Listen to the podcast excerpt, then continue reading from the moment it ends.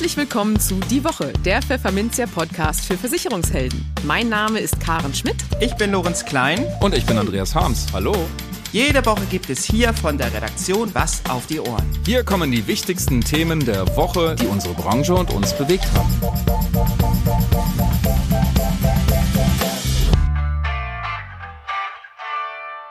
Moin aus Hamburg und herzlich willkommen zu Folge 145 unseres Podcasts. Heute ist Freitag, der 18. August 2023 und diese Themen haben wir heute für Sie. Wir sprachen mit Johannes Neder, der seit März im Vorstand der Maklergenossenschaft FEMA sitzt. In den News der Woche zerpflückt eine Gruppe von Wirtschaftsexperten die Rentenpläne der Regierung. Der Fondsverband BVI hat in einer Studie ermittelt, dass ein Provisionsverbot die Rendite von Anlageprodukten eben nicht erhöht. Der Beruf des Versicherungsvertreters genießt nach wie vor kaum Ansehen und eine Umfrage zeigt, dass viele Deutsche offen sind für eine Anlageberatung, die eine künstliche Intelligenz durchführt. In unserem Format Lass mal reden stehen uns Daniel Berger und Jan Meurer vom Cyberversicherer Cogitanda Rede und Antwort. Und für unser Schwerpunktthema für den Monat August, Ruhestandsplanung, sprachen wir mit IVFP-Geschäftsführer Michael Hauer über die richtigen Ruhestandsstrategien für Frauen. Werbung. Über 130 Aussteller, 100 spannende Fachvorträge und als Starredner Spitzenpolitiker Dr. Gregor Gysi und Starjournalist Gabor Steingart. Die Hauptstadtmesse der Fondsfinanz ist der Treffpunkt für alle Profis, Einsteiger und Interessierte der Finanz- und Versicherungsbranche. Informieren Sie sich über die neuesten Produkte, aktuelle Branchentrends und unschlagbare Messeangebote. Sichern Sie sich wichtige IDD-Stunden, nutzen Sie die Chance mit Kollegen und Branchengrößen zu netzwerken. Und nehmen Sie am exklusiven Gewinnspiel der Fondsfinanz teil. Hier können Messebesucher ein exklusives Fahrtraining gewinnen. Also, zur Messe kommen, mitmachen und mit etwas Glück Gewinn sichern. Am 8. September im Estrell Hotel Berlin. Jetzt mehr erfahren und kostenfreies Messeticket sichern unter www.hauptstadtmesse.de. Bis bald in Berlin, Ihre Fondsfinanz. Im Gespräch. Im März trat Johannes Neder neben Andreas Brunner und Hermann Hübner als drittes Mitglied in den Vorstand der Maklergenossenschaft FEMA ein. Was hat er seitdem getan und wo will er hin? Wo sieht er die FEMA in einem Poolumfeld, das kräftig in Bewegung geraten ist? Und warum hat er seinen ursprünglich gelernten Beruf nicht beibehalten? Fragen wir ihn doch mal. Dazu eine kurze Anmerkung.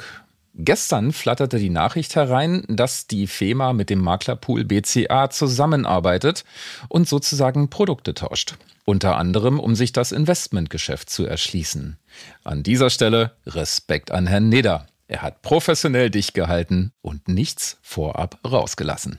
Hallo Herr Neder, herzlich willkommen bei uns im Podcast. Hallo Hans. Schön, dass ich da sein darf. Ich freue mich, dass Sie da sind, Herr Neder. Haben Sie sich gut schon eingelebt als Vorstands, neues Vorstandsmitglied der FEMA? Ja, ähm, ich, die letzten Wochen waren natürlich turbulent, bis man mal alles sieht, wie das funktioniert. Und das Intermediärsgeschäft ist ein bisschen anders. Und von daher bin ich nach vier Monaten jetzt durchaus äh, angekommen. Okay. Was war denn die erste Maßnahme, die Sie als Vorstandsmitglied äh, durchgezogen haben, gemacht haben? Äh, grundsätzlich erst einmal zuhören. Äh, verstehen lernen, wie das komplexe Produkt FEMA an sich funktioniert. Ich komme ja aus der Maklerebene mhm. und dann ist es, sage ich mal, als Zwischenintermediär zwischen Versicherer, Makler, Dienstleistung ist es schon was anderes und äh, man muss erst einmal verstehen, wie die Dinge laufen und vor allem auch, wie das Geschäftsmodell ist vom Makler für den Makler. Mhm. Gab es Überraschungen für Sie? Naja, ähm, die Überraschung eher in der Umstellung. Also ich sag, ich sag mal so, wenn Sie Ihren eigenen Maklerbetrieb führen über die Jahre, hm. dann äh, haben Sie natürlich eine Guideline, äh, die Ihrer unternehmerischen Welt entspricht und äh, so bauen Sie sich auch die Welt und das ist ja auch der Volle an der unternehmerischen Freiheit. Als Intermediär müssen Sie aber von minus eins bis plus eins, äh, sage ich mal, den Anforderungen der unterschiedlichen Maklerhäuser gerecht werden. Und mhm. es ist schon ähm, ja, keine, keine klare Überraschung, aber man muss es erst auch wahrnehmen. ja, okay. Sagen wir mal so. Alles klar. Sie sind ja Makler, jetzt sind Sie auch noch Vorstand äh, äh, in der Genossenschaft.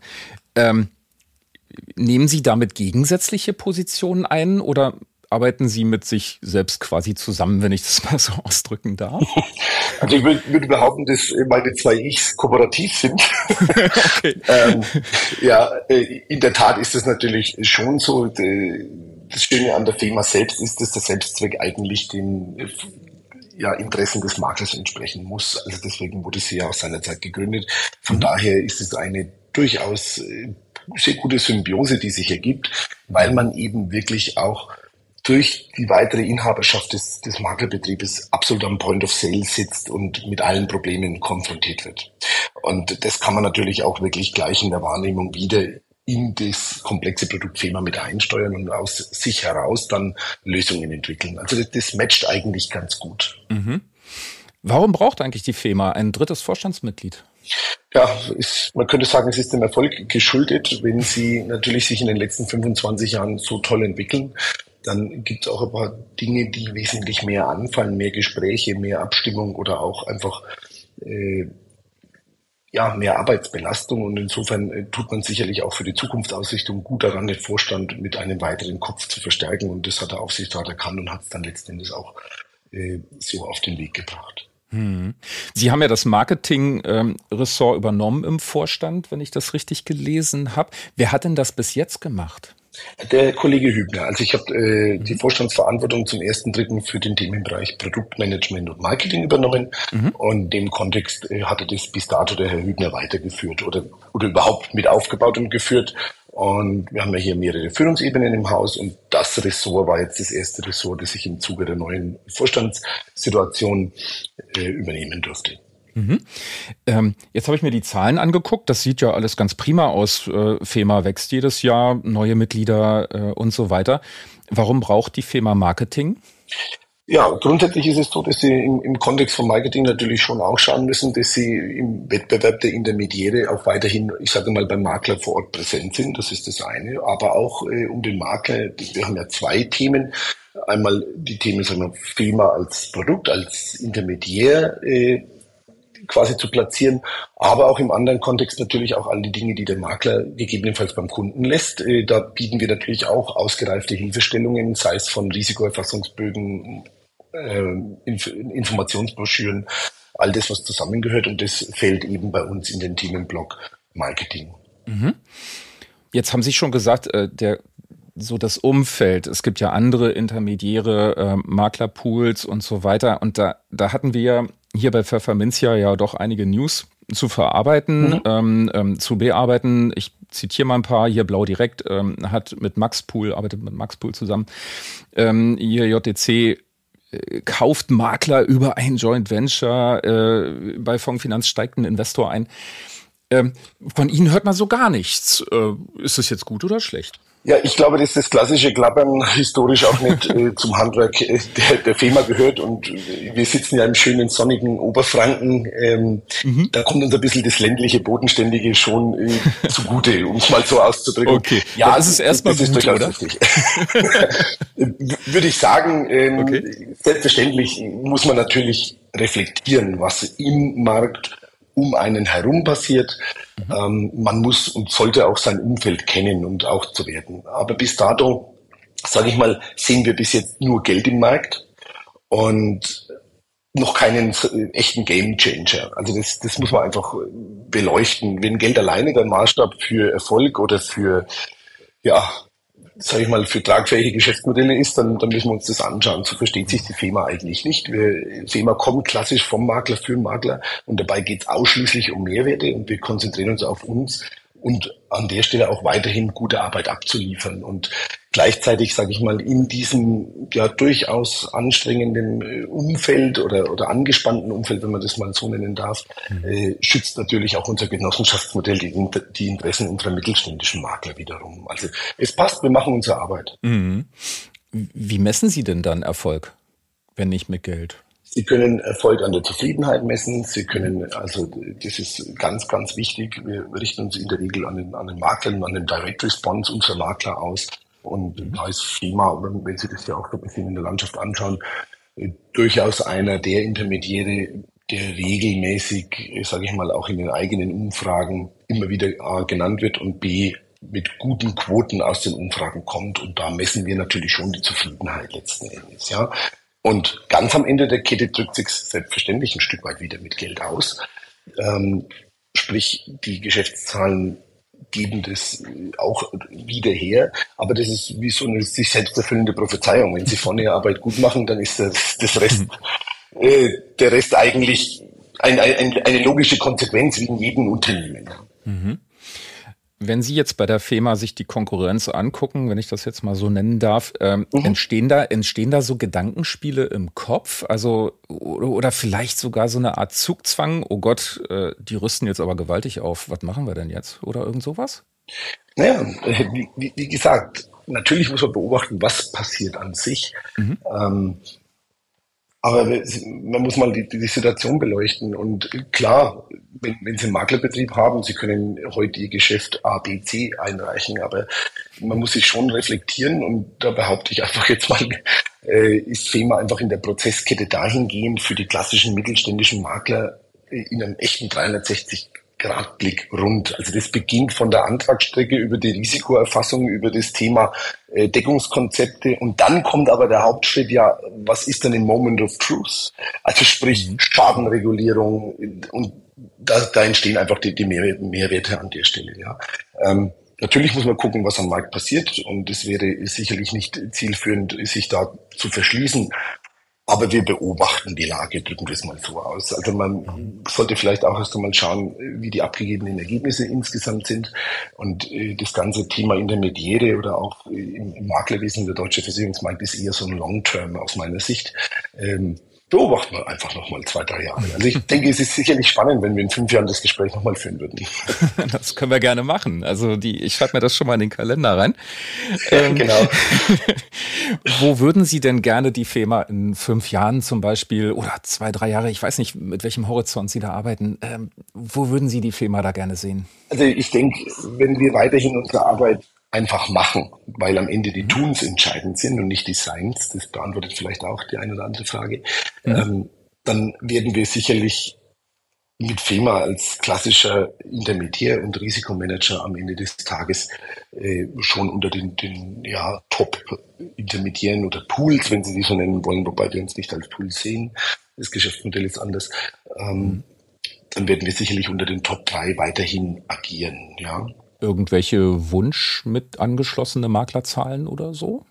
Irgendein Ziel? Es ist ja so, dass wir uns nicht im Gesamtmarkt bis dato öffnen und von daher muss man natürlich schauen, auch wie sich das Umfeld verändert. Sie sehen ja auch gerade in der Maklerschaft, nicht nur in der Intermediär-Ebene, ähm, die Entwicklungen. Von daher schauen wir auf ein erträgliches Wachstum von den möglichen Accounts, die wir akquirieren können. Aber wir haben jetzt, sage ich mal, nicht determiniert äh, im Detail, wie viel tausend Makler da noch hinzukommen müssen. Ähm, es sind ja schon ein paar tausend da. das stimmt. Das ist wohl wahr. Noch so eine persönliche Frage von mir. Mhm. Sie sind ja, wenn ich das, äh, ich habe ich hab hier die FEMA-Broschüre vor mir, kann man jetzt nicht sehen. Und Sie sind ausgebildeter Bankkaufmann. Sie waren bei der Hypo Vereinsbank und sind dann aber zum Versicherungsfachmann, äh, haben sich dann nochmal ausbilden lassen beim Deutschen Herold und der Allianz, habe ich jetzt gerade vorgelesen. Mhm. Warum sind Sie nicht Bankkaufmann geblieben? Ach, das sind manchmal auch die Irrungen, Wirrungen, Endungen und Wendungen des Lebens, glaube ich, die dann in der Rückbetrachtung äh, die Situationen verändern. Aber man muss wissen, das war ja so in der, um die 2000er. Äh, da hatte ich damals einen, einen freien Makler kennenlernen dürfen. Das waren so die ersten Berührungspunkte. Und dann hat mich dieses Maklerwesen, Versicherung eigentlich schon irgendwie angefixt, um es mal so auszudrücken. Und dann habe ich mir umgeschaut und bin dann eben über äh, Deutsche Herold Allianz ähm, in der Versicherungsbranche, wenn man so will, gelandet. Und das äh, gefällt mir eigentlich bis heute noch dahingehend, äh, da Versicherung doch ein echter Longterm ist. Also wenn ich mich zurück besinne an die Zeit, dann haben wir natürlich ähm, aus der Bank heraus war Versicherung ein anderer Kontext, total anders, auch emotional anders. Aber mhm, glaube ich äh, gerne. Mhm. Wenn, wenn so, ich, dieses mystische Bankerbild ist ja immer, wenn Sie auf der Autobahn fahren und sehen so ganz hinten die sich zusammenziehenden Wolken und denken, da komme ich jetzt so langsam in den Regen, dann ist es schon ein bisschen so, dass man in der Bank geneigt ist, äh, den Account in die Spezialbetreuung abzugeben. Und das heißt eigentlich nichts Gutes. Ähm, beim Versicherer geht eigentlich im Moment of Truth die Begleitung und die Leistungsfähigkeit erst los und das gefällt mir schon. Also das Aha. ist noch eher ein, ein ist, das ist eine andere Verbindlichkeit in der Zusammenarbeit. Und Sie haben es ja offensichtlich nicht bereut, ne? Da umgeschult zu haben. Eigentlich nicht, nee, das, das hat sich gut entwickelt. äh, hilft Ihnen Ihre Banklehre noch irgendwie an irgendeinem Punkt manchmal?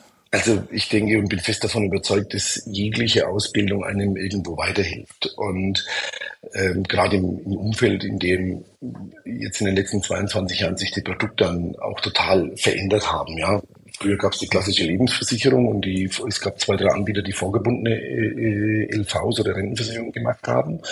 Aber ein Zweitopf-Hybrid, ein Dreitopf-Hybrid, ein ICBBI-Modell oder ähnliches, das gab es ja nicht. Also von daher, wenn man einen gewissen Investmenthorizont mit auf dem Schirm hat, dann ist es in der jetzigen Produktwelt, gerade wenn wir über Altersvorsorge reden, sicherlich von Vorteil, um auch Produkte zu verstehen, um auch zu verstehen, wo gegebenenfalls der ein oder Anbieter, andere Anbieter seine Margen zieht, ja, oder wo man sie vielleicht hinrechnet. ähm, das macht Sinn. Das kann da ein bisschen helfen. Ne? Ähm, wo ich außerdem ich muss sagen, tief beeindruckt war. Ich bin ja manchmal mit meinem Job als Redakteur schon so ein bisschen äh, überfordert oder ausgefüllt. Aber Sie haben eine eigene Firma. Sie arbeiten als Dozent. Wenn ich das richtig gelesen habe, sind Sie auch noch Autor fürs Finanzmagazin, sind aber auch noch Ehemann und Vater von Zwillingen. Äh, äh, wie kriegen Sie das hin? Also, äh, es gibt nicht genug Arbeit auf der Welt, oder? Naja, für die, die fleißig sind, gibt's natürlich genügend Arbeit. Aber nee, Spaß beiseite. Natürlich ist es so und äh, dass man mal gucken muss, man muss sich wirklich straff organisieren und braucht das sehr gutes Zeitmanagement und man muss auch genau überlegen, welche Dinge man nicht mehr tut oder nicht macht. Ähm, insofern aber hat man gerade je nachdem, in welchem Kontext dass man unterwegs ist, gewisse Überlagerungen. Also das soll heißen, wenn Sie heute einen Artikel schreiben, dann fällt mir das natürlich auch wesentlich leichter, als das noch vor 10, 15 Jahren war. Und sie, sie tun sich, und das wissen Sie ja auch, wenn man mal drin ist, so im Tritt, wenn man Momentum hat, dann, dann geht es. Wobei die Dozententätigkeit, ich habe früher immer die MBA-Kurse mit ausgebildet, die habe ich jetzt auch ein Stück weit wegen dem äh, Time-Lag einfach äh, reduziert. Mhm. Ähm, nichtsdestotrotz bin ich immer offen für neue Themen, weil es mich einfach interessiert und unheimlich spannend finde und dann immer Crossover eigentlich jede Tätigkeit hinüber als auch herüber ihren Nutzen daraus zieht. Ähm, und soweit es möglich ist und äh, versuche ich natürlich auch die Zeit mit der Familie zu verbringen. Das ist, das, man muss halt darauf schauen, dass es dann wesentlich Qualitätszeit ist. Ja, also mhm. ich kann ja Zeit in verschiedenen Themen verbringen oder in verschiedenen Qualitätsarten und äh, da muss man schon den Fokus hinhaben. Wir haben jetzt auch noch eine, eine kleine Tochter, die ist jetzt sechs Wochen und das gibt einen wieder Energie. Herzlichen Glückwunsch. Das Vielen Dank. ja. Ähm, machen Sie das alles, also bis auf die Familienarbeit, machen Sie das an unterschiedlichen Schreibtischen oder haben Sie einen für alles? Sowohl als auch. Ich habe auch einen Rechner für alles. genau. Nein, also ähm, es ist wirklich crossover-mäßig, kann man sehen, wobei man sagen muss, jetzt zum Beispiel im Maklerbetrieb äh, habe ich jetzt eine zweite Führungsebene und auch wirklich ein super Team, auf das ich mich verlassen kann. Also hm. es ist jetzt nicht so, dass ich tagtäglich in der, in der Kundenberatung stecke. Das wäre auch definitiv nicht mehr möglich. Ne? Hm, man muss auch abgeben können, ne? Ah, absolut, absolut. Und äh, auch das Delegieren muss man lernen. Und hm. ja, es ist einfach auch eine persönliche Entwicklung, die man natürlich ähm, hinter sich bringen muss. Ja, dann, äh, Herr Neder, dann wünsche ich Ihnen erstmal alles Gute, dass Sie das auch alles wirklich vernünftig gewuppt kriegen. Ähm, und danke Ihnen für die Auskünfte. Ich danke Ihnen, wünsche eine gute Zeit und vielen Dank fürs Gespräch. Ja. Danke auch. Machen Sie es gut. Werbung Sie versichern Beamte? Dann werden Sie an dem mehrfach ausgezeichneten Beihilfekonzept der R&V Krankenversicherung nicht vorbeikommen. Das R&V Beihilfekonzept macht durch flexiblen und leistungsstarken Gesundheitsschutz das Konzept für Versicherungsmakler zur ersten Wahl. Die drei Varianten des Tarifs Beihilfe Klassik, Komfort und Premium gibt es mit unterschiedlichen Preis- und Leistungsniveaus. Ihre Kunden können so auf eine hochwertige private Krankenversorgung setzen. Es geht aber noch weiter. Sie profitieren auch von digitalen und modernen Gesundheitsservices. So etwa das innovative Serviceprogramm R&V Family Coach für Familien und diejenigen, die noch eine gründen wollen. Nutzen Sie den Wachstumsmarkt Gesundheit für Ihren Erfolg. Informieren Sie sich direkt auf makler-gesundheit.de-beihilfe. Die News der Woche. Der wissenschaftliche Beirat von Wirtschaftsminister Robert Habeck hat an eben jenen einen Brandbrief geschrieben. Der Beirat besteht aus 41 Wirtschaftsexperten, die den Minister ehrenamtlich in Fachfragen beraten. Thema des Briefes ist die Rentenpolitik der Regierung und es geht um drei Punkte. Erstens das Mindestsicherungsniveau. Der Beirat warnt eindringlich davor, das Niveau von 48 Prozent für alle Einkommensgruppen halten zu wollen. Denn das hatte ja die Regierung im Koalitionsvertrag versprochen. Doch dann müsste in den 2040er Jahren schon die Hälfte des Bundeshaushalts in die Rente fließen. Stattdessen solle man Prioritäten setzen, findet der Beirat. Wie die aussehen sollten, lässt er zwar offen, es ist jedoch anzunehmen und wäre auch sozial, dass der Beirat die Grenze nur noch für Geringverdiener gelten lassen will und insbesondere bei Gut- und Topverdienern Abschläge bevorzugt. Zweitens, das Renteneintrittsalter. Ja, bis 2030 soll das Eintrittsalter auf 67 Jahre steigen. Soweit so bekannt. Allerdings hebelt die Rente mit 63 diesen Plan aus. Denn wie der Beirat feststellt, nutzen derzeit rund 260.000 Menschen pro Jahr diese Regelung zum Frühausstieg. Das ist fast jeder dritte Neurentner. Deshalb ist für die Experten die Rente mit 63, Zitat, aus gesamtwirtschaftlicher Sicht eine höchst problematische Regelung. Wenn die Ampel trotzdem an ihr festhalten will, dann sollte sie, analog zum Mindestsicherungsniveau, Prioritäten setzen. Früher in Rente sollen nur jene gehen dürfen, die, Zitat, gesundheitlich und oder einkommensmäßig weniger privilegiert sind. Ein bisschen zugespitzt sind das die Armen und Kranken. Drittens Altersvorsorge mit Aktien. Grundsätzlich findet es der Beirat in Ordnung, dass die Regierung weniger Umlage und mehr Investmentvermögen mit Aktien will. Allerdings sollte der Schwerpunkt nicht auf einem O-Ton öffentlich verantworteten Fonds liegen, wie es das Generationenkapital ja sein soll. Internationale Erfahrungen hätten gezeigt, dass solche Fonds nur unterdurchschnittliche Renditen abwerfen. In seinem Lösungsvorschlag outet sich der Expertenrat als Fan der Betriebsrente. Sie sollte man stärken und vor allem über eine Standardbetriebsrente auf kleinere und mittlere Unternehmen ausweiten. Steigen die Produktrenditen für Privatanleger, wenn man Provisionen verbietet? Was für EU-Kommissarin und Provisionsgegnerin McGuinness offenbar klare Sache ist, ist für den Investmentverband BVI eine eher absurde These. Und wie der Verband jetzt in einer Studie ermittelt hat, steigen die Renditen eben nicht, wenn man Provisionen verbietet. Ganz im Gegenteil verhindert so ein Verbot sogar, dass sich Privatanleger über Investmentfonds an den Finanzmärkten beteiligen, was ihre Renditen am Ende sogar senkt. Die Logik dahinter? Wer keine Investmentfonds kauft, legt entweder gar kein Geld an oder ist auf Zinsen von Banken angewiesen. Und die liegen nun mal niedriger als die Renditen am Kapitalmarkt.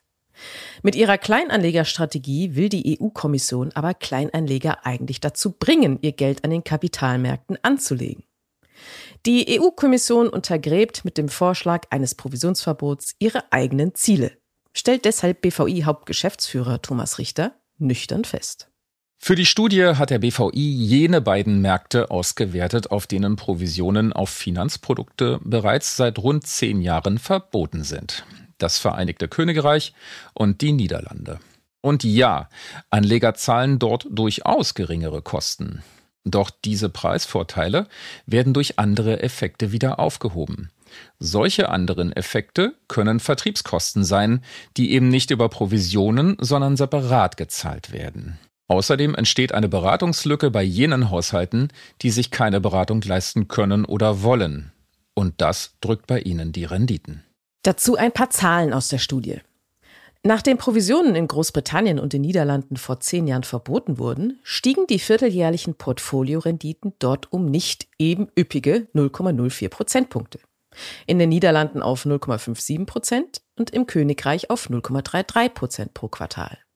Parallel dazu senkten die Privathaushalte ihre Sparbeiträge in Investmentfonds um 336 Euro im Jahr. Unterstellt man für diese Fonds eine jährliche Rendite von 6 Prozent, entgehen jedem Haushalt auf 30 Jahre hochgerechnet rund 20.000 Euro an Gewinn.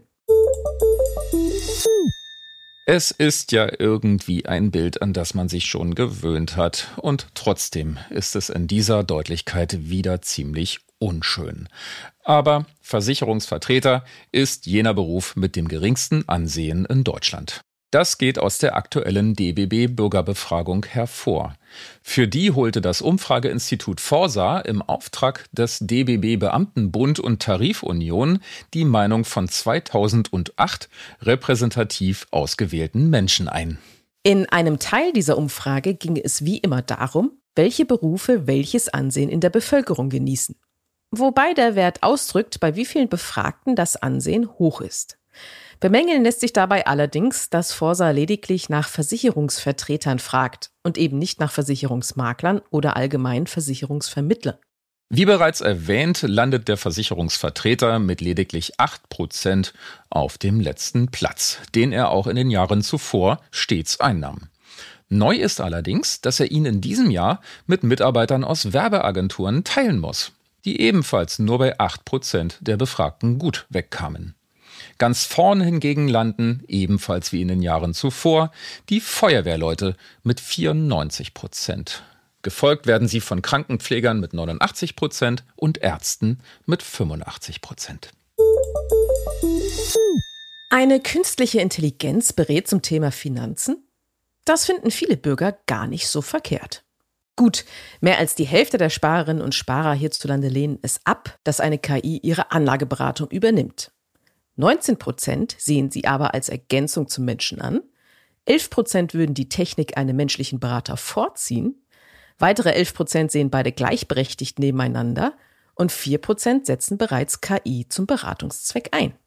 Das hat die repräsentative Studie Teambank Liquiditätsbarometer ergeben. Für sie befragte der Marktforscher YouGov mehr als 3000 Bürger im Alter von 18 bis 79 Jahren. Weiteres Ergebnis, je jünger die Zielgruppe, desto höher ist die Akzeptanz von KI im Finanzwesen. Ein Drittel der unter 30-Jährigen empfindet eine KI-Beratung als besser oder gleich gut wie eine menschliche. Bei den über 50-Jährigen sehen das aber nur 14 Prozent so.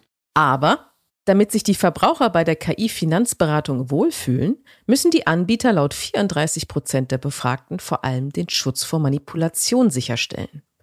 Außerdem darf das Angebot nichts kosten, 33 Prozent, sollte transparent sein, 30 Prozent und Datenschutz sicherstellen, 29 Prozent. Auch würden 32 Prozent nur einer KI-gestützten Beratung zustimmen, wenn jederzeit eine Fachkraft für Rückfragen hinzugezogen werden kann.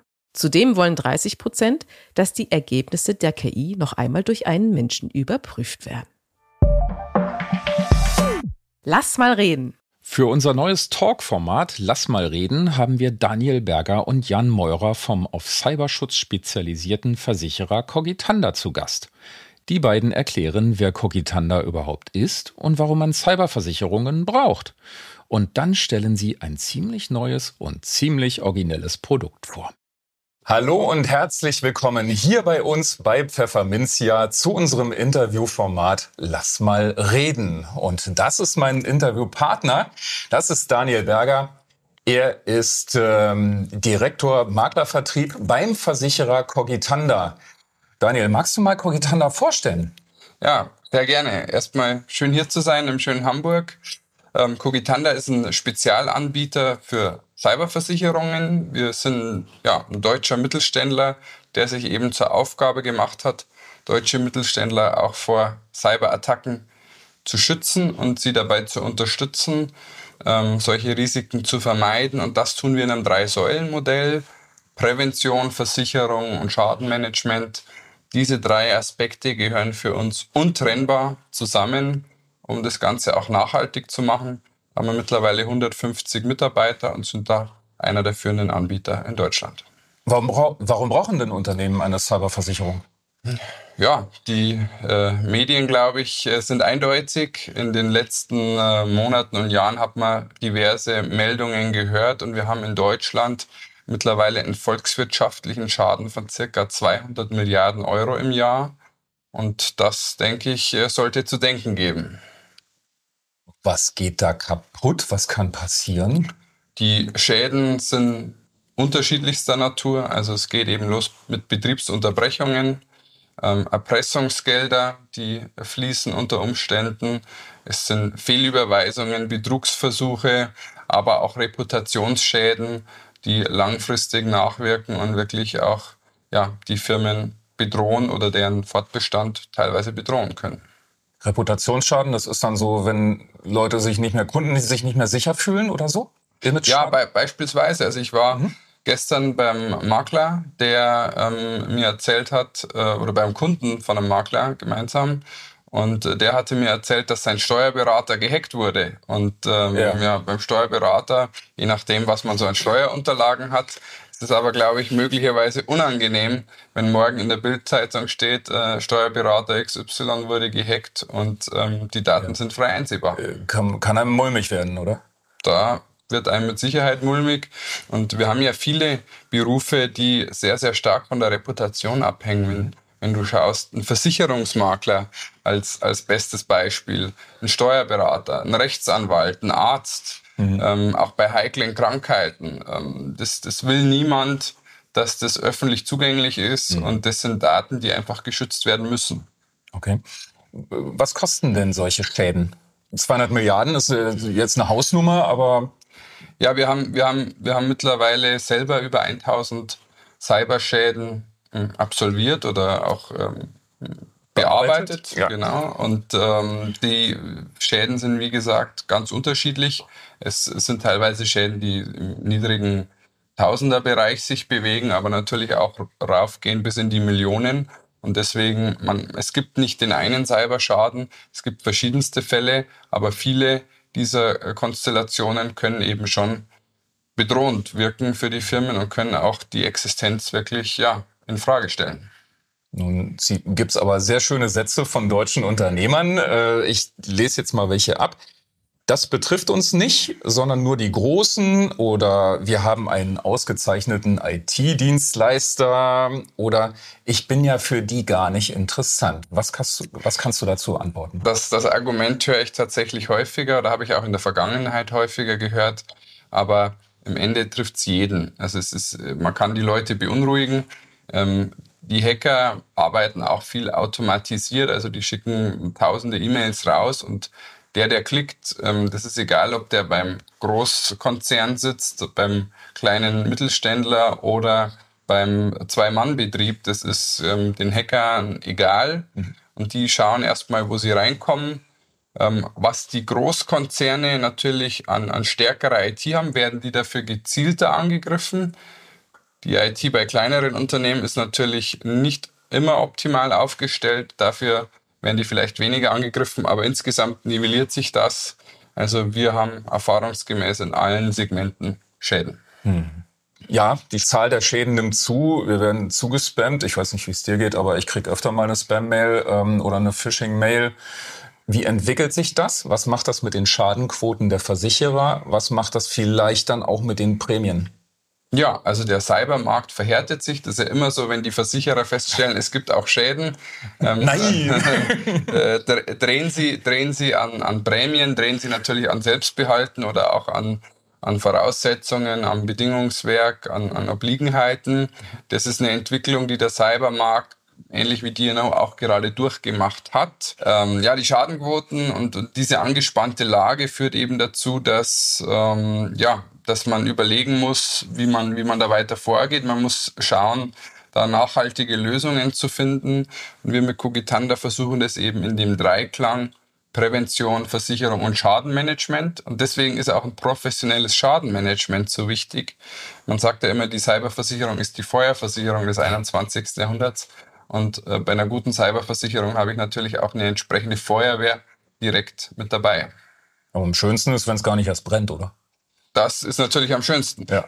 Aber eine, eine Quintessenz dieser ganzen Entwicklung ist natürlich aktuell auch, dass es Firmen gibt, die möglicherweise gar nicht ad hoc eine Cyberpolice bekommen. Womit wir zu dem neuen Produkt von Cogitanda kommen. Und das erklärt uns aber nicht der Daniel, sondern Daniels Kollege Jan Meurer. Jan ist Senior Sales Manager bei Cogitanda und er kann uns jetzt etwas erzählen über das neue Produkt von Cogitanda. Hat er mir vorhin schon verraten. Es heißt Cyber Soforthilfe. Was ist das? Ja, genau. Ja, vielen Dank erstmal für die Einladung. Freut mich sehr, heute über die Cyber-Soforthilfe was erzählen zu dürfen. Ähm, was ist die Cyber-Soforthilfe? Ähm, mein Kollege, der Daniel Berger, hat schon angedeutet. Es gibt viele Unternehmen, die sich vor allen Dingen durch eine Cyberversicherung den dringend benötigten Dienstleistern im Schadenfall versichern möchten. Das bedeutet, was passiert, wenn man angegriffen wird von einem Hacker? Äh, man braucht ein Team, was reagieren kann auf diesen Angriff. Das sind ganz unterschiedliche Gewerke, die da benötigt werden. IT, Wiederinstandsetzung, Forensiker etc. Und all diese Spezialisten halten wir natürlich für unsere Versicherungsnehmer in ständiger Rufbereitschaft 24-7 vor.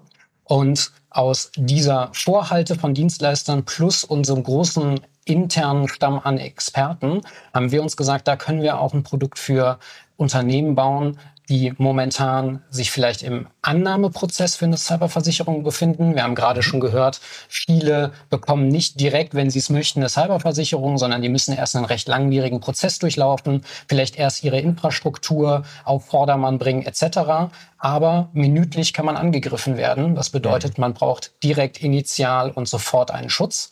Das bietet die Cyber-Soforthilfe, nämlich einen Zugriff auf dieses interne und externe Expertennetzwerk der Cogitanda. Das besteht ganz konkret daraus, dass wir eine 24-7 Notfall-Hotline haben, ein Leistungsversprechen, das innerhalb von zwei Stunden im Notfall einer unserer Krisenmanager plus Forensiker, Experte äh, am Telefon ist und eine Sofortanalyse vornimmt. Und dann gehen wir aber auch direkt in die Einleitung von Sofortmaßnahmen. Das bedeutet, äh, nehmen wir mal an, es ist das Worst-Case-Szenario, man ist verschlüsselt worden, die sogenannte Ransomware-Attacke. Das ist ja das Schlimmste, was im Unternehmen passieren Zahlen kann. Sie in Bitcoin. Ganz genau, mhm. ganz genau. Da gibt es übrigens auch einen sehr guten 24-7-Support wiederum der, ich nenne sie jetzt mal Geiselnehmer, der Hacker. Äh, wenn man Hilfe braucht bei der Zahlungsabwicklung etc., die sind da sehr kundenorientiert, mhm. ähm, aber wir sind in der Regel schneller.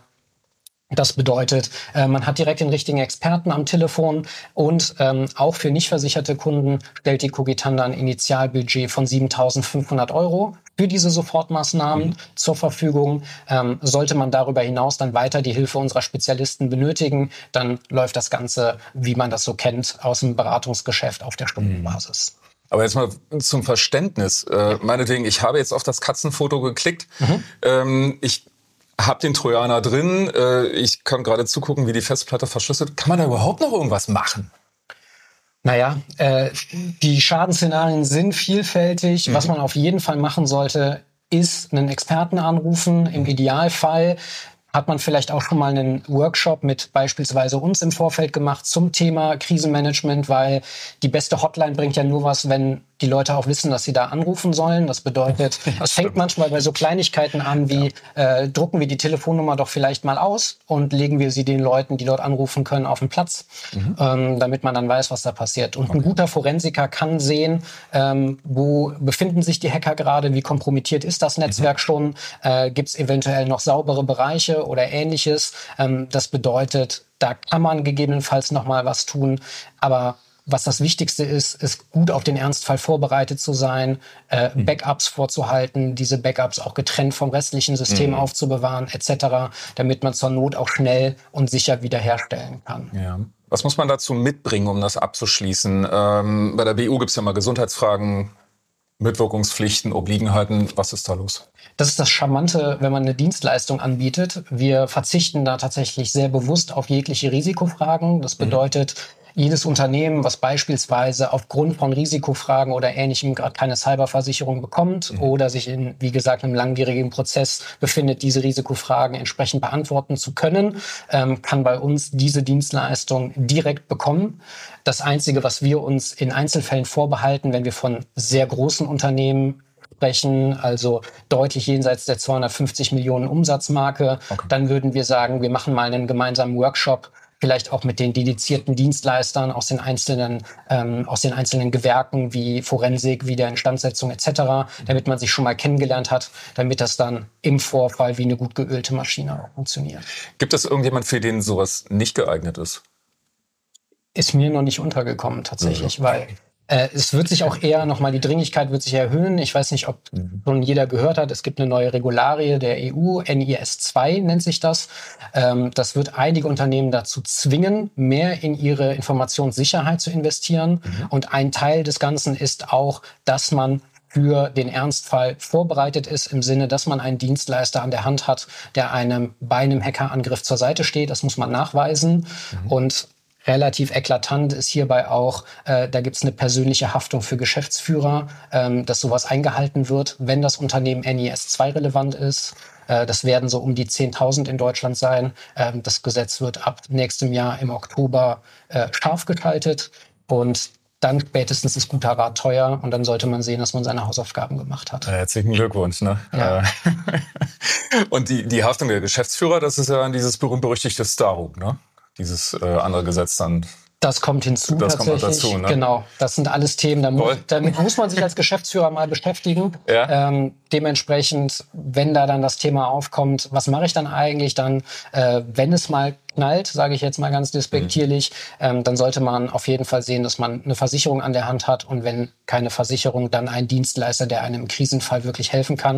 Und das ist leider meistens nicht der IT-Dienstleister, der bei einem, ähm, ich sage jetzt mal, das Netzwerk aufgesetzt hat oder mhm. ähnliches. Okay. Das ist wie ein Intensivmediziner versus ein Allgemeinmediziner. Für manche Dinge braucht man einfach Spezialisten. Vielen Dank, lieber Jan, für die Auskünfte und ähm, ich bedanke mich auch bei Ihnen fürs Zuhören und äh, wünsche Ihnen noch alles Gute. Tschüss. Das Schwerpunktthema. Braucht es eine andere Ruhestandsplanung für Frauen? Schließlich werden sie statistisch gesehen älter als Männer, verdienen weniger und arbeiten öfter in Teilzeit. Nein, meint Michael Hauer, Geschäftsführer des Instituts für Vorsorge und Finanzplanung, kurz IVFP. Frauen brauchen keine andere Ruhestandsplanung, sondern überhaupt mal eine. Denn daran hapert es leider heutzutage immer noch. Wie ein Konzept dann aussehen könnte, erklärt Hauer im jetzt folgenden Gespräch. Hallo Herr Hauer und ganz herzlich willkommen im Podcast. Schön, dass Sie wieder da sind. Hallo Frau Schmidt, freue mich drauf. Wir haben im August das Thema Ruhestandsplanung als Schwerpunktthema. Und äh, wir wollen uns das heute mal ein bisschen aus der Perspektive der Frauen anschauen, nämlich ob die etwas Besonderes zu beachten haben bei dem Thema, da sie ja durchaus länger leben als die Männer in aller Regel, weniger verdienen leider immer noch und eben oft auch unstetere ähm, Erwerbsbiografien haben. Brauchen denn dann Frauen eine andere Ruhestandsplanung als Männer vor diesem Hintergrund? Also äh, sie brauchen keine andere Ruhestandsplanung äh, als die Männer, sondern sie brauchen überhaupt eine. Also das ist oftmals das Problem, dass sie halt äh, keine Planung haben, beziehungsweise an das Thema Altersvorsorge gar nicht denken. Und wie Sie richtig gesagt haben, die Lebenserwartung ist höher. Also das sind, ähm, die Lebenserwartung ist ungefähr vier bis fünf Jahre ähm, höher als bei Männern. Die Frauen leben also länger. Warum das so ist, da gibt es verschiedene Untersuchungen. Ähm, die das erklären sollten. Aber vom Grundsatz her äh, lebens, leben die Frauen länger und äh, müssen, sollten deshalb dringend etwas tun, etwas machen. Ähm, und deshalb wäre es wichtig, dass sie über, überhaupt dran denken. Aber das ist bei den Frauen wie bei den Männern, die denken einfach zu wenig an das Thema Altersvorsorge. Das Thema wird verdrängt und man kann einfach nur immer wieder darauf hinweisen. Und bei den Frauen ist es besonders akut, weil sie eben eine höhere Lebenserwartung haben. Also deshalb sollten sie dringendst an der Stelle etwas tun ähm, und sich da diesbezüglich auch äh, nicht äh, zum Beispiel auf die Versorgung durch die Männer verlassen. Ja, das ist ja leider immer noch äh, recht äh, verbreitet tatsächlich, dass der Mann sich um die Finanzen kümmert und die Frau sich darauf verlässt. Aber wenn sich die Frau dann nun doch sagt, okay, ich kümmere mich jetzt drum, welche Produkte sind denn dann für sie besonders interessant? Also interessant äh, sind alle Produkte, die letztendlich äh, dann zum Ergebnis einer Leibrente führen. Also Leibrente sind ja Renten, die werden gezahlt, egal wie alt man wird. Also zum Beispiel gesetzliche Rente ist eine, eine Leibrente, bekommt man wirklich lebenslang. Betriebliche Renten sind Leibrenten, die Riester-Rente, die Basisrente. Äh, das sind alles äh, Leibrenten, ähm, auch die, die Renten aus der sogenannten dritten Schicht, die also ungefördert sind aus einer privaten Rentenversicherung. Das sind alles äh, äh, Leibrenten, die Leistungen sind Leibrenten. Und ähm, da kommt eigentlich jedes von diesen genannten Produkten in Frage. Natürlich muss man, immer, muss man sich immer ansehen, für wen ist was am besten. Ähm, was sich schon sehr gut eignet, ähm, ist zum Beispiel die Basisrente ähm, für die Frau weil sie hat den äh, großen Vorteil, dass es ein sehr, sehr hohes Volumen, also bei verheirateten äh, Frauen ist es so, sie haben bis zu 53.000 und 56 Euro im Jahr äh, frei. Da muss man natürlich Beiträge für gesetzliche Rente abziehen, aber das bleibt in der Regel, bleiben trotzdem 20.000, 30.000 Euro übrig. Auch bei Verheirateten sind es 26.528 Euro, ähm, die man hier frei hat für diese Altersversorgung, die man steuerlich absetzen kann. Und diese ähm, 53.000 Euro, die ich genannt habe, bei Verheirateten, kann man intern in der Familie verteilen, wie man will. Das ist äh, ein sehr großer Vorteil. Das heißt, auch wenn jetzt ähm, der Mann zum Beispiel, wenn der mehr verdienen sollte, dann äh, könnte er trotz alledem dieses Volumen von 53.000 Euro nutzen, um für die Frau äh, das, äh, das zu machen. Also die, die Basisrente für die Frau ähm, Basisrente wird auch Gerührobrente genannt, für die Frau durchzuführen. Mhm. Äh, da kommen wir gleich noch ein bisschen drauf, was dann auch Männer machen können, äh, um die Frauen ein bisschen Jawohl. zu unterstützen dabei. Aber erstmal wollen wir noch kurz äh, einen Ausflug an den Aktienmarkt machen, den ja Frauen leider, muss man sagen, oft nicht so sehr wagen, äh, auch nicht in Form von Fonds äh, oder Fondssparplänen zum Beispiel. Ähm, Oft auch, weil sie das Fachwissen eben nicht haben. Wie können denn hier, wie kann denn hier der, der Vertrieb ein bisschen unterstützen, dass sie den Damen da vielleicht die, äh, die Hemmungen so ein bisschen oder die Furcht so ein bisschen nehmen? Ja, das ist äh, äh tatsächlich leider so. Im Allgemeinen ist es so, dass die Deutschen zu wenig in Aktienmärkte investieren. Das ist bei den Männern äh, ähnlich wie bei den Frauen. Bei den Frauen ist es noch ausgeprägter, die sind noch sicherheitsorientierter, ähm, zeigen die Studien immer wieder. Das ist insbesondere deshalb schade, weil ähm, gerade jetzt zum Beispiel in Zeiten von hohen Inflationsraten ähm, braucht man einfach Sachwerte, sprich Aktienwerte sind Sachwerte. Also in der Regel benutzt man hier Aktienfonds für die Altersvorsorge. Ähm, benötigt man Aktienfonds, um mittel- und langfristig die hohe, äh, äh, hohe Inflationsrate auszugleichen. Das schafft man einfach mit äh, Tagesgeldern sowieso nicht, mit Sparbriefen, also mit Zinsprodukten äh, auch nicht. Man braucht Aktienwerte und äh, man kann es eigentlich immer, immer wieder nur fachlich äh, erzählen, immer wieder sagen. Und den Beraterinnen und Berater würde ich einfach raten, dass sie diesen Zusammenhang eben äh, klar machen, dass man äh, mittel- und langfristig durch Aktienwerte einfach Renditen erhält, ähm, die, äh, die so hoch sind, dass man einfach weniger Beitrag zahlen muss. Also äh, ein Beispiel, wenn man statt 2% äh, Zins 6% erhält und 6% hat man bei Aktien, Aktienfonds mittel- und langfristig, zeigen auch, auch viele Studien auf. Ähm, wenn man also statt 2% 6% erhält, braucht man bei einer Laufzeit von 30 Jahren nur den halben Beitrag. Also man muss also statt 100 Euro nur 50 Euro sparen oder statt 200 Euro nur 100 Euro sparen, ähm, um die Versorgungslücke im Alter zu decken, wenn man halt eher mehr Prozentwerte äh, an Rendite hat. Also, ähm, aber das ist äh, offensichtlich ist es sehr schwer, das äh, Verständnis zu wecken, denn wenn es leicht wäre, dann hätte sich das ja schon längst geändert. Ähm, aber ich kann nur immer wieder appellieren, dass man es immer wieder anspricht, dass man immer wieder deutlich macht. Zur Zeit, das gibt mir Hoffnung, zur Zeit müsste es eigentlich sehr, ähm, sehr leicht einzusehen sein, dass man Aktienwerte braucht, weil die Inflationsraten ja besonders hoch sind. Mm, und ja, genau. da braucht man, also ich glaube, das ist eine Zeit, bei der man wirklich dann auch sagen könnte, okay, Mensch, stimmt, Inflationsrate ist sehr hoch, ich brauche etwas, was mehr Rendite abwirft. Also zurzeit könnte ein guter Zeitpunkt sein, dieses Thema ähm, wieder anzusprechen. Also hätte Inflation vielleicht auch mal was Gutes. Wäre ja nicht Ja, ja es, es, kann zu Erkenntniseffekten führen. Ja, definitiv, ja. Frau Schmidt, ja. Ähm, nun hatten wir das ja eben schon so ein bisschen, dass äh, manche Frau durchaus sagt, mein Mann kümmert sich um die Finanzen, ich verstehe das nicht oder ich möchte damit auch nichts zu tun haben, ich habe genug anderen Kram äh, auf, meiner, auf, auf meinem Teller.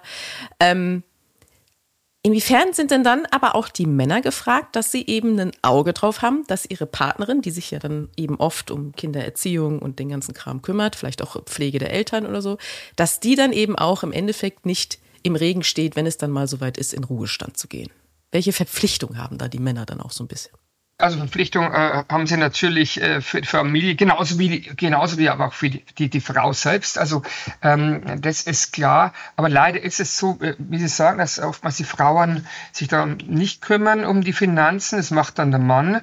Und hier, das ist mein dringender Appell, ähm, also nicht nur an die Frauen, dass sie selbst daran denken, weil es hilft ja nichts, wenn sie selbst an den Finanzen denken, wenn es dann, wenn sie sich einfach nicht drum kümmern, äh, sondern dass wirklich auch die Männer äh, sich um die Finanzen kümmern äh, der Frauen, also um die Altersversorgung. Und da höre ich immer wieder, ich führe viele Veranstaltungen durch, ähm, höre ich immer wieder das Argument, der Männer, ja, ich, äh, ich versorge doch meine Frau, die Familie, also auch im Ruhestand, aber sie denken einfach nicht dran, dass die Frauen einfach länger leben. Ähm, die Lebenserwartung ist höher, habe ich ja schon erwähnt. Ähm, und deshalb sollten die Frauen dringendst für sich selbst etwas machen. Also ich weiß ja, die Frauen können sich ja grundsätzlich eigentlich immer auf ihre Männer verlassen, aber beim Thema Altersvorsorge bin ich der Meinung, sollten sich auf sich selbst verlassen. Also ja, dringendst, ja. dass sie selbst was machen. Aber wie gesagt, es hilft nichts, wenn man immer wieder den Appell an die Frauen richtet, ähm, wenn sie es einfach nicht tun. Man muss, und das ist mir auch wichtig an der Stelle, auch den Appell immer wieder an die Männer richten, ne? an die Männer, dass sie einfach äh, Gedanken machen, wie ist meine äh, Frau versorgt, wenn der Mann stirbt. Wie gesagt, in der Regel stirbt der Mann ja früher. Ähm, wenn er verstirbt, dass dann auch die Versorgung gewährleistet ist und deshalb sollte er äh, unbedingt äh, wirklich eine Lösung direkt für die Frau durchführen. Also ähm, die Witwenrente, die oftmals rauskommt, beispielsweise gesetzliche Rente, beträgt ja nur 55 Prozent. Verstehen Sie? Deshalb sollte man dringendst hier an der Stelle ähm, dringendst äh, die Frau selbst für sich etwas machen. Also einen eigenen Vertrag haben, der über oder auf sie läuft. Ja, und vielleicht auch nicht, was ja dann auch oft passiert, wenn zum Beispiel Kinder kommen, äh, dann um dann nicht unbedingt die, die, die Altersvorsorge, die vielleicht schon da ist, der Frau dann ruhen stellen oder beitragsfrei stellen oder sogar kündigen. Ne? Das ist ja auch oft ein Reflex, weil dann das Geld fehlt. Absolut. Ja, dass man absolut. da in Richtung so eines, eines Familieneinkommen, Gedankens vielleicht eher kommt. Ne? So nach dem Motto, okay, dafür, ja, ja, die Frau verdient jetzt weniger, also muss ich das ausgleichen. Mhm. Ja, ja, also ähm, das ist sowieso grundsätzlich viele bei der Altersversorgung äh, Kündigung oder beitragsfreistellen, das ist äh, Fehler, absolute Fehler, weil mittel- und langfristig das Zinseszinseffekt, Sie wissen ja, der führt einfach zu guten Ergebnissen und man muss einfach dranbleiben, ganz klar. Mhm. Nun hatten wir jetzt schon öfter die längere Lebenserwartung der Frauen. Äh, sollte sich das denn auch in einer Pflegevorsorge für die Frau dann niederschlagen, damit sie auch dann eben abgesichert ist, wenn der Mann eben vielleicht nicht mehr da ist und die Kinder eben sich vielleicht auch nicht kümmern ja, können?